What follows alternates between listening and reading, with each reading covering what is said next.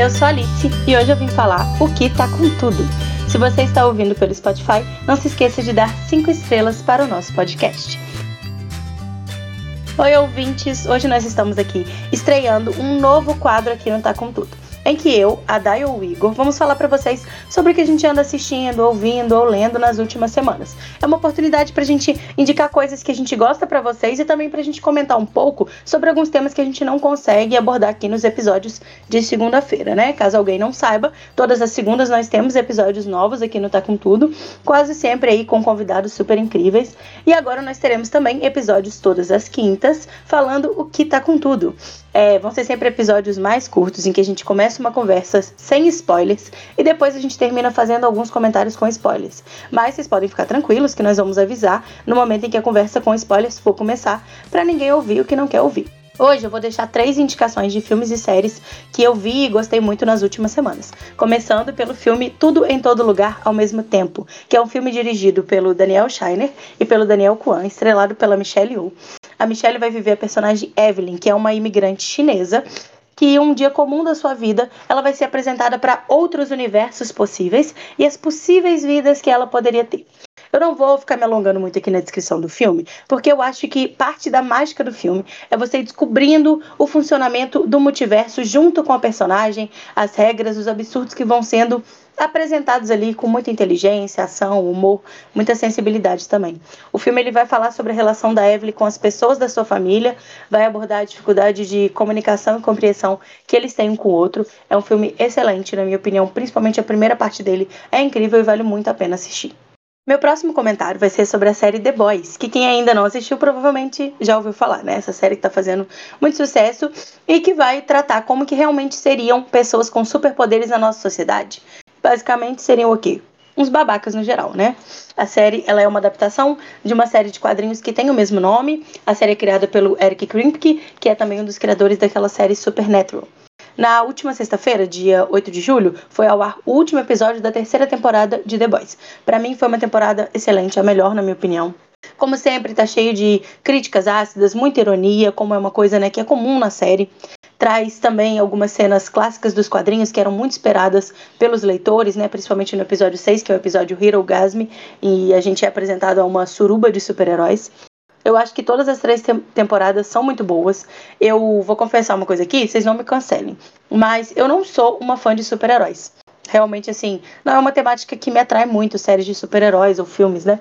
É, por que eu tô dizendo isso? Para falar que The Boys não é uma série só para quem gosta de filmes e séries de super-heróis. É uma sátira sobre todo esse universo dos heróis e vai além também e também satiriza de uma forma muito competente a sociedade capitalista como um todo e principalmente o modo de vida americano, sabe, em especial ali. A série tem atuações excelentes, com personagens que são muitas vezes irritantes, né? Porque são personagens falhos, mas muito carismáticos.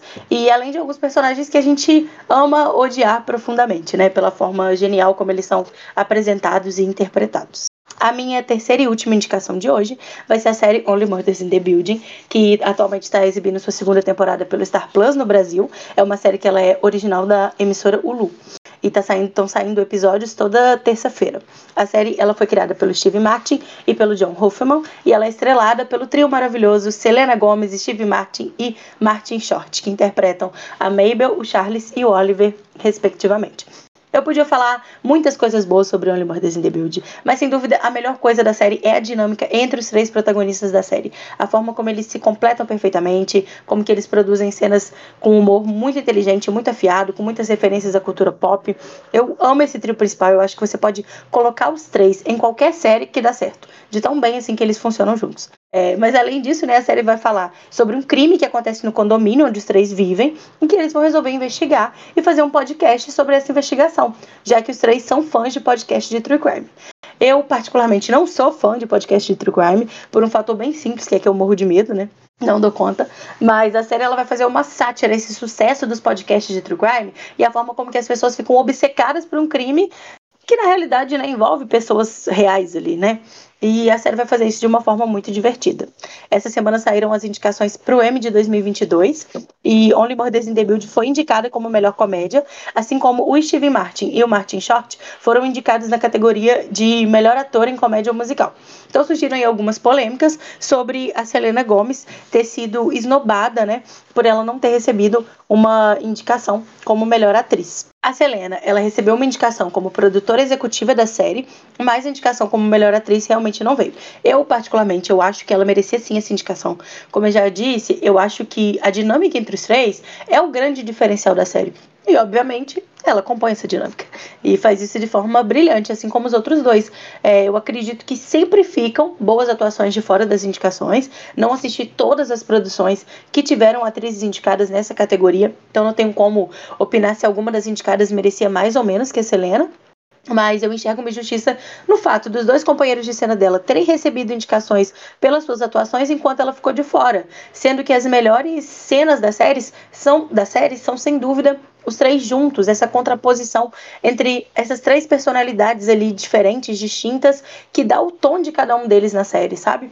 Eu espero é, que a gente possa comentar mais sobre isso aqui, né? Que eu possa, a gente possa falar mais, não só sobre a questão da Selena, mas outras indicações, outras ausências que foram aí sentidas no M, ou até, né? Das, das, boas séries que foram aí indicadas e premiadas, né? A premiação é só em setembro, então eu espero poder conversar mais aqui no, no podcast, nesse novo quadro, sobre o M, né? E para quem não sabe, nós temos um canal no Telegram do, um canal do Tá Com Tudo, né? E nesse canal a gente comenta sobre os episódios do podcast. Então, se você assistiu alguma das indicações que eu dei aqui, quiser comentar sobre elas, ou mesmo quiser dar outras indicações, contar se você acha que a Selena merecia ou não ser indicada, entra no nosso grupo do Telegram pra gente conversar bastante sobre filmes, séries e livros. O link pro canal do Telegram, ele tá aqui na descrição do episódio e também tá na bio do Twitter e do Instagram do Tá Com Tudo. É, a gente tá no Twitter e no Instagram no arroba Tá Com Tudo Cast. E agora, gente, antes de encerrar o episódio, eu vou fazer alguns comentários com spoilers sobre essas indicações que eu trouxe hoje. Então, se você não quiser spoilers, você pausa o episódio agora e volta depois de ter né, assistido tudo. Eu não vou fazer comentários com spoilers sobre Only Murders in the Building, porque essa temporada ainda não acabou. Então, eu vou deixar para comentar quando ela chegar ao fim, mas vou comentar sobre The Boys e sobre tudo em todo lugar ao mesmo tempo. Então, começando aí com tudo em todo lugar ao mesmo tempo, é, queria falar que eu achei todas as cenas de transição entre os universos maravilhosas. Eu gostei muito de como toda a ideia dos multiversos foi desenvolvida da questão dos gatilhos, de fazer coisas completamente fora do comum para fazer a troca de universos acontecer, da forma como que eles usaram essas questões para trazer um humor para a série, né? Da forma como ficou realmente divertido, ficou inteligente e ao mesmo tempo a gente tinha toda uma trama mais sentimental sendo desenvolvida sobre a relação da Evelyn principalmente com a sua filha, mas também com seu pai, com seu marido, até mesmo com a fiscal que fazia lá os impostos dela, né? O filme ele tem essa coisa de fim do mundo, multiverso, ação, aventura, né? E, e, e faz isso muito bem. Mas é também o filme também é um retrato é, da complexidade das relações humanas, do conflito geracional tanto da Evelyn com seu pai quanto da Evelyn com a sua filha, do conflito de culturas também, e enfim, vai fazer tudo isso de forma extremamente competente, sem deixar a desejar em nenhum dos aspectos a que se pretende, né? Criando uma história que ela é muito envolvente, muito interessante. Agora, sobre The Boys. O que dizer, né, sobre essa terceira temporada de The Boys? Eu acho que os seis primeiros episódios, eles foram inacreditáveis de tão bons. Foram assim uma escalada de excelência, um episódio melhor que o outro, construindo uma trama muito boa, tendo cenas assim muito empolgantes com o Homelander mostrando assim o seu melhor em termos de ser um bom personagem, o que no caso dele significa ser uma pessoa absolutamente nojenta, né? Mas sem dúvida assim, eu acho que ele é o grande destaque dessa temporada. O Homelander, ele é interpretado pelo ator Anthony Starr. E em entrevistas, né, a gente vê que esse ator, ele é uma pessoa carismática, uma pessoa até fofa assim, acho que eu posso dizer é muito é, diferente do seu personagem, né? E o Homelander, o quê? Ele é impossível de, de não ser odiado de uma forma intensa, né?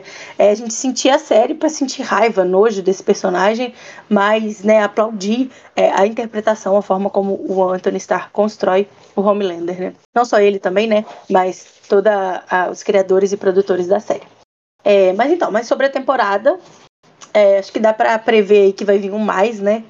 Nos meus comentários, mas não é um grande mais. Um pequeno porém apenas, porque, na minha opinião, os dois últimos episódios não acompanharam o ritmo dos seis primeiros episódios. São episódios bons, os atores estão muito bem, tem cenas excelentes, principalmente as cenas do personagem Black Noir, que mostrou ali um pouco mais sobre o que se passava na cabeça dele. Infelizmente, ele morreu logo em seguida. Eu gostaria muito que esse personagem tivesse sido mais bem desenvolvido, mesmo que fosse para ele morrer no final da temporada, mas que então durante a temporada tivesse um pouco mais de desenvolvimento, de, de desenvolvimento do personagem, porque tinha todo um mistério ali em volta do Black Noir e ficou né, faltando algumas respostas aí que seria legal a gente ter.